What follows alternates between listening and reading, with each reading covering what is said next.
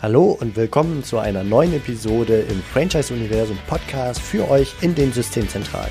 Mein Name ist Steffen Kessler und ich helfe euch, die passenden Menschen zu finden und von euch zu überzeugen, um sie dann zu erfolgreichen und das ist mir wichtig, zufriedenen Franchise-Partnern zu machen.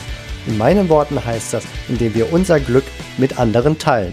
Viel Spaß mit dem kommenden Impuls. Heute mit dem Thema unkonzentriert und oberflächlich im Netz zu sein, hat Folgen.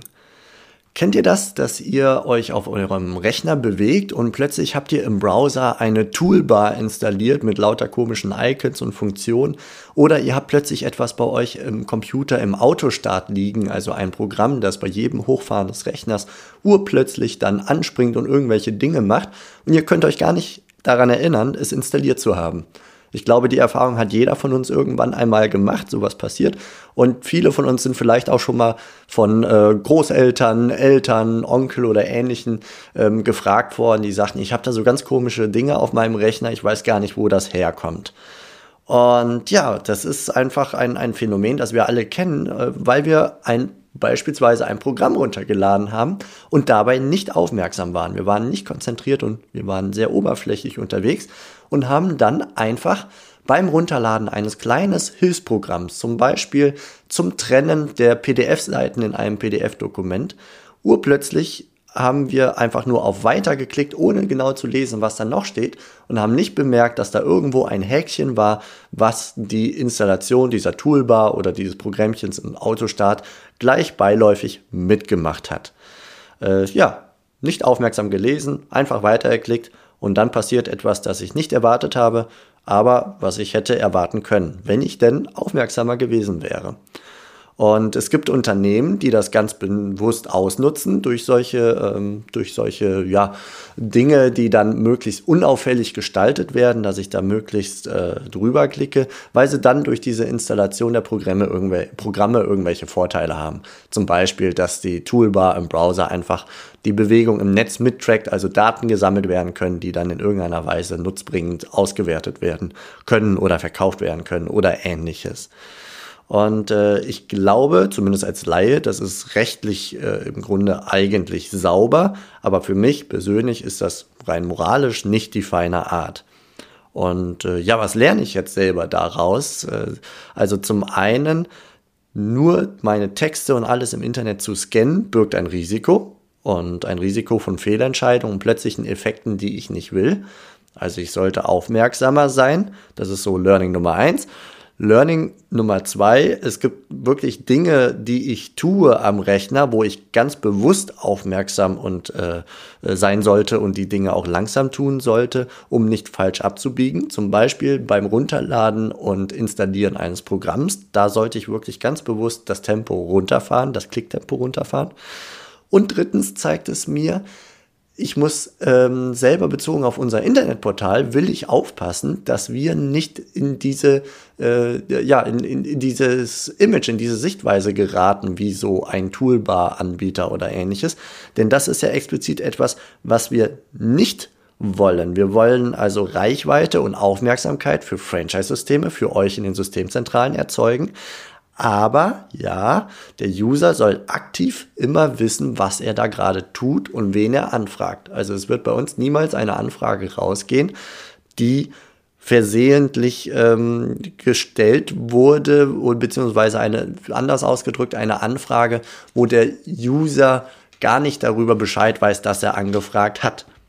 Aber wir haben trotzdem immer wieder das Problem, gerade im Bereich der Multiparts, dass wir merken, dass die User unauffällig sind und wir äh, kaum handlungsfähig sind, dagegen anzutreten. Ähm, gerade diese Woche habe ich von einem Franchisegeber eines Pizzasystems eine Mail-Kommunikation zwischen ihm und einem Interessenten weitergeleitet bekommen.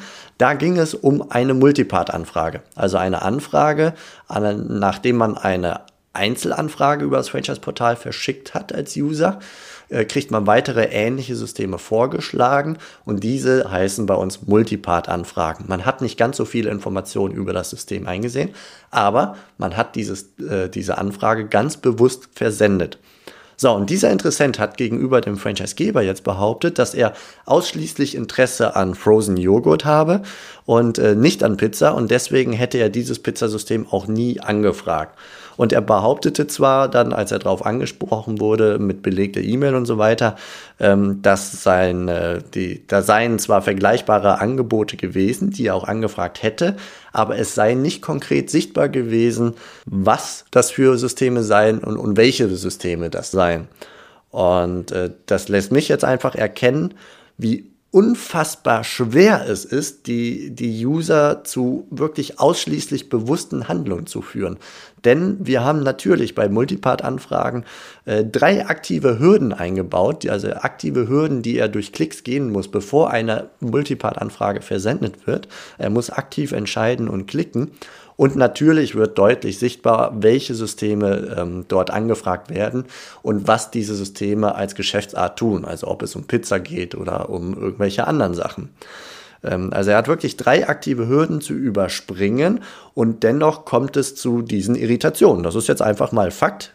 Gott sei Dank durch all unsere Tests immer seltener. Aber ja, auch dieser User hat eine Einzelanfrage gestellt an ein Frozen Joghurt System, das er sich intensiv angeschaut hat ist dann auf eine Dankesseite gekommen, wo ihm ähnliche Systeme vorgeschlagen werden. Und er hat die Funktion ähnliche Systeme, damit er überhaupt mit denen arbeiten kann und etwas absenden kann. Hat er aktiv per Klick auf, ja, ich möchte andere Systeme anfragen, ähm, ja, aktiviert diese Funktion. Und er hat erneut den Datenschutz bestätigt, also sprich die Datenschutzbestimmung damit es, ähm, damit, äh, wo er dann bewusst auch nochmal die Versanderlaubnis seiner personenbezogenen Daten an Franchise, an diese Franchise-Systeme aktiviert hat. Und als dritte Hürde, er muss über alle angezeigten ähnliche Angebote, das sind äh, meiner Erinnerung nach maximal sechs oder sieben Stück, die da angezeigt werden, muss er über die drüber scrollen nach unten, also die Menge der Vorschläge muss er wahrnehmen und kann, wenn er sie sich ansieht, natürlich äh, das dann abwählen und anwählen, welche er anfragen will.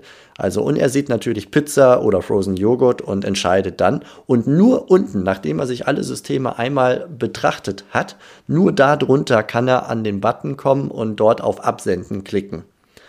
Ähm, ja, ich habe, um das zu verdeutlichen, äh, anlässlich dieser Mail-Kommunikation diese Woche auch noch ein Video erstellt. Das werde ich auch hier in äh, das Franchise-Universum in die Episode 31 einbauen, also www.franchiseuniversum.de slash 031. Ähm, dort werde ich das Video einbauen, wo man sich das, diese Vorgehensweise genauer anschauen kann. Denn natürlich habe ich dem Interessenten geantwortet und das Missverständnis mit Hilfe dieses Videos aufgeklärt und auch den Franchisegeber, der dachte tatsächlich letztendlich, wir würden Leads an Menschen rausschicken, die nie äh, bewusst ein Pizzasystem angefragt hätten. Ja, äh, aber das ist jetzt nicht der Punkt, sondern trotz, ich stelle fest, trotz dieser Hürden konnte sich der User nicht erinnern, dass er ein Pizzasystem angefragt hat und äh, trotz dessen, dass er drei aktive Klicks als Hürde zu bewältigen hatte. Und ja, dieses Phänomen diese Woche ließ mich äh, zum einen hier diese Podcast-Episode gedanklich äh, aufstellen und ließ mich vor allem an dieses Toolbar-Phänomen denken, was gerade ja früher noch äh, sehr viel häufiger äh, entstanden ist als heute, glaube ich. Und manche Unternehmen nutzen diese Oberflächlichkeit halt ganz bewusst aus und wir versuchen genau im Gegenteil Lösungen zu finden, dass der User ganz bewusst handelt. Deswegen bauen wir solche Hürden ein und verstecken diese Funktionen nicht. Und äh, das soll natürlich einen positiven Einfluss auf die Leadqualität haben. So, was lernen wir daraus? Also zum einen habe ich eben schon gesagt, was ich daraus ganz persönlich für mich lerne, dass ich äh, auch äh, sicherlich an der einen oder anderen Stelle äh, aufmerksamer sein muss, äh, dass wir noch weiter kreativ sein können im Portal, um die Multipart-Funktionen noch klarer werden zu lassen. Für ja, Ideen und Anregungen bin ich immer dankbar. Und äh, ja, ich habe mir überlegt, was, was können wir alle daraus lernen? Also was für einen Impuls kann ich für euch daraus mitnehmen? Und ich möchte euch vorschlagen, einmal als Impuls, dass solche Kandidaten, wenn sie, ja, wenn sie hinterher zeigen, dass sie da völlig unaufmerksam unterwegs waren, ähm, wie aufmerksam oder oberflächlich und unkonzentriert sind diese Kandidaten auch in ihrem normalen Job später als potenzielle Franchise-Nehmer, als Unternehmer. Ich habe da noch keine ganz konkrete Meinung zu, ob das reines Internetverhalten ist oder ob sich das vielleicht durchzieht. Äh, aber das ist auf jeden Fall eine Fragestellung, die man sich im Gespräch mit diesen Kandidaten als Franchisegeber stellen kann. Ähm, zweitens, die erneute Erkenntnis, ja, Multipart-Leads sind einfach definitiv anders abzuholen als Einzelanfragen. Und dazu habe ich auch schon mal eine separate Podcast-Episode gemacht. Die werde ich in den Show Notes äh, auch äh, verlinken, dass ihr sie euch nochmal anhören könnt, wenn ihr Vorschläge haben wollt, wie man mit Multipart-Leads denn äh, kommuniziert am Anfang, um die dort abzuholen, wo sie stehen im Vergleich zu klassischen Einzelanfragen, wo sich die User in der Regel schon deutlich intensiver mit eurem Konzept beschäftigt haben. Also Multiparts sind anders abzuholen. Die entsprechende Podcast-Episode werde ich auch nochmal verlinken. Und äh, ich bin trotzdem davon überzeugt, dass richtig abgeholt jeder Kandidat trotzdem eine Chance zu einem interessanten ja, Franchise-Nehmer, einem zukünftigen Partner darstellen kann. Selbst wenn er ursprünglich bei Frozen Joghurt unterwegs war und äh, dann erstmal auf die Idee kommen muss, ach, Pizza könnte auch was sein. Oder gerade bei Handwerkssystemen ist das ja sehr häufig, die dann Manager suchen, äh, und nicht explizit Handwerker, aber Manager haben Handwerksunternehmen, Handwerkskonzepte überhaupt nicht vor Augen. Und die muss man dann mit der Nase so ein bisschen drauf stoßen und zeigen, hey, wir suchen Handwerk, äh, wir suchen als Handwerkssystem Manager und dann sind das plötzlich doch attraktive Angebote für diese Leute. Mit anderen Worten, diese Leute sind plötzlich auch vielversprechende Kandidaten. Das kann, glaube ich, auch hier passieren auch wenn es am Anfang ähm, ja, für den Kandidaten vielleicht äh, überraschend kommt, weil er nicht aufmerksam war. Und als, letz als letzten Impuls, ähm, ja, möchte ich euch anregen, euch selbstkritisch auch selbst zu hinterfragen, wie oberflächlich oder unkonzentriert seid ihr manchmal im Netz unterwegs? Wie häufig passiert es euch, dass da etwas geklickt wird, was ihr am Ende äh, euch nicht mehr daran erinnern könnt und das irgendwelche Folgen im Nachgang hat, wie zum Beispiel eine installierte Toolbar oder eine versehentlich versendete E-Mail.